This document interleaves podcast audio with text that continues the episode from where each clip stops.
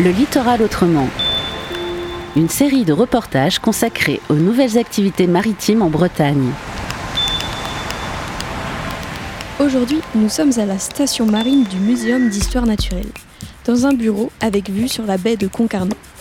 Ce bureau, c'est celui de Guillaume Massé, chercheur au CNRS, c'est-à-dire le Centre national de la recherche scientifique. Grâce à son travail sur les étoiles de mer, il nous explique l'importance de la station marine dans le tissu économique local. Ça fait à peu près une vingtaine d'années que j'exerce le métier de chercheur, mais ça fait seulement euh, un an et demi, deux ans presque, que euh, je suis basé à la station de Concarneau. Je suis climatologue. Climatologue, c'est étudier euh, le climat, je dirais dans toute son entièreté, euh, mais moi, plus précisément, je suis paléoclimatologue. Donc, c'est essayer de comprendre en fait comment le climat a, varié dans le passé et de, en quelque sorte, tirer le leçon de ces variations dans le passé pour euh, essayer d'appréhender un petit peu euh, ce qui risque de nous arriver dans le futur. Et je suis paléoclimatologue, mais spécialisé dans les régions polaires. Donc, pendant une grande partie de ma carrière, j'ai travaillé sur les hautes latitudes, donc les pôles, que ce soit au sud, en Antarctique, ou au nord, en Arctique. Et puis, à un moment, en fait, il été temps de revenir. Euh, c'était un peu l'appel des racines. Donc, j'ai réfléchi un peu sur euh, ma carrière et euh, mon impact, en fait, dans le monde littoral. J'ai voulu m'impliquer un petit peu, en fait, dans le, le tissu économique local. Et c'est pour ça que la station marine de Concarneau m'a m'a attiré et que j'ai fini par échouer ici.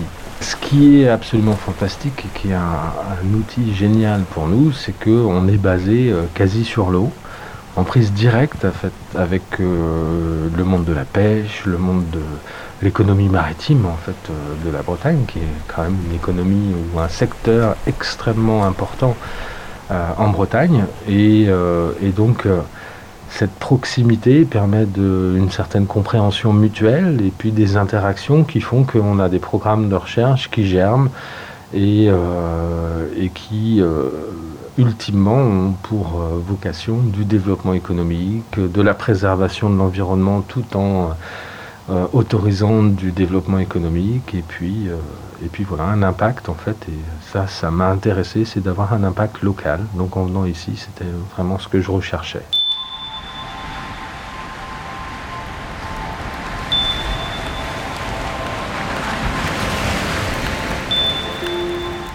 Début, euh, je suis arrivé certainement avec des idées un peu euh, préconçues. Euh, ma façon, je dirais, d'aborder les choses a éventuellement changé en discutant avec les acteurs locaux, que ce soit des professionnels du monde de la pêche, mais que ce soit aussi des chercheurs qui étaient basés à la station. Ça aussi, c'est important pour moi, en fait, cette mixité, puisqu'on a des, des gens qui travaillent en biologie, euh, on a euh, même des taxidermistes, on a des historiens, on a et, ce melting pot entre guillemets de, de culture, d'approche, de spécialité, pour moi c'est extrêmement riche puisqu'on peut s'appuyer sur des expertises multiples pour concevoir après des projets à, grande envergure et, qui vont s'insérer parfaitement dans le tissu local.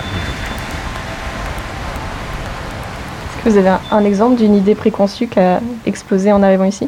Les étoiles de mer. Je me suis rendu compte que euh, cette étoile qui paraissait totalement inoffensive euh, et euh, avec laquelle on aimait s'amuser en fait quand j'étais enfant, eh ben, finalement elles ont elles sont pas si inoffensives que ça. Elles ont un impact en fait économique important.